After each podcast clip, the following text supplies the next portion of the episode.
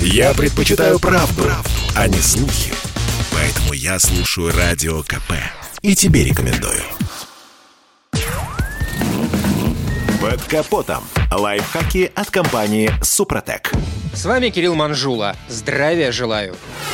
Как бы мы ни старались, что бы мы ни делали, но от неизбежного нам не скрыться. Я имею в виду нашу непредсказуемую российскую зиму с морозами, оттепелями, снегом, дождем и прочими прелестями. А значит, самое время вспомнить несколько простых правил вождения в зимнюю непогоду. Во-первых, в сотый раз напомню о дистанции. Зимой расстояние до автомобиля, который движется впереди, должно быть в два раза больше, чем в летний период. Только так можно безопасно затормозить. Также нужно быть предельно внимательным и по отношению к пешеходам, особенно в городе в снегопад и на ночной трассе, где нет освещения. Ведь в этом случае обочины, как правило, скрыты от глаз водителя. На трассе вообще не стоит думать только о себе, нужно постоянно контролировать ситуацию. На зимней дороге лучше не включать в салоне громкую музыку, а внимательно наблюдать и слушать звуки за окном. Может, кого-то заносит в вашу сторону.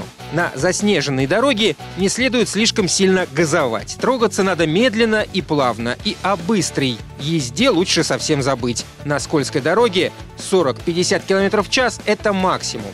Хуже гололеда может быть только скользкий асфальт, присыпанный тонким слоем снега. Все дело в том, что нас убаюкивает наличие шипованной резины, а ведь она предназначена для улучшения сцепки колес со льдом. Но когда ледяная корка присыпана снегом, шипы малоэффективны. Тормозить на такой трассе необходимо импульсивно, не допуская полной блокировки колес. Четырехсекундные нажатия на тормоз не дадут сработать АБС, которая на ледяной корке увеличивает путь торможения машины в два раза. И не следует резко давить на тормоз, чтобы избежать длительного скольжения по дороге. Очень важно в плохую погоду внимательно относиться к пересечению перекрестков. Зимой народная мудрость «дай дорогу дураку» становится особенно актуальна. Так что, подъезжая к перекрестку, необходимо убедиться, что нет автомобиля, который намеревается успеть перед вами. В этом случае лучше подождать, чтобы он завершил маневр и только после продолжить движение. Также не стоит пытаться проехать перекресток на желтый свет светофора, ведь с поперечной стороны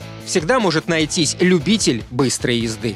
На этом пока все. С вами был Кирилл Манжула. Слушайте рубрику «Под капотом» и программу «Мой автомобиль» в подкастах на нашем сайте и в мобильном приложении «Радио КП», а в эфире с понедельника по четверг в 7 утра. И помните, мы не истина в последней инстанции, но направление указываем верное.